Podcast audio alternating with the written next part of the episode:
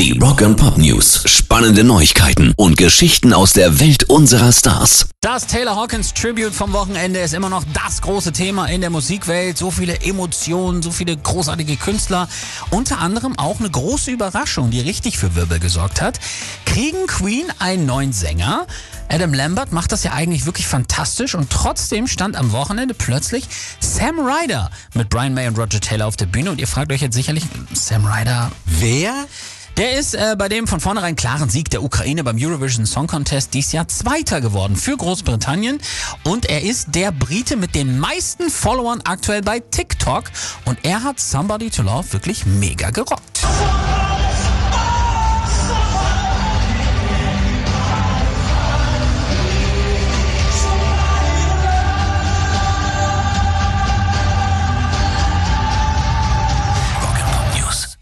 Andere große Entdeckung des Abends war Taylors Sohn Shane Hawkins, der seinen Vater zu My Hero absolut würdig ersetzt hat.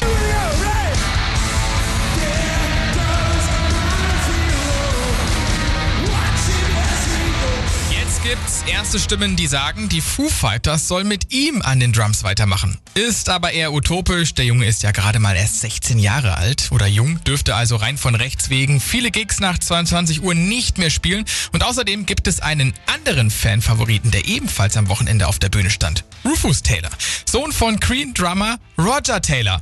Auch er hat gezeigt, was er kann, spielt seit 2015 für The Darkness und so oder so, es sieht so aus, als würden die Foo Fighters weiterhin einen Taylor in der Band haben.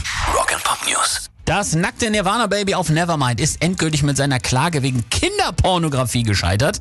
Das Bezirksgericht Los Angeles wies die Klage von Spencer Eldon endgültig ab, weil er seit Jahrzehnten von den Umständen wusste und sogar mehrfach versucht hat, mehr Geld aus den Aufnahmen zu schlagen. Und deshalb ist die Klage des heute 31-Jährigen nicht zulässig und kommt völlig zu Recht auch nicht vor Gericht.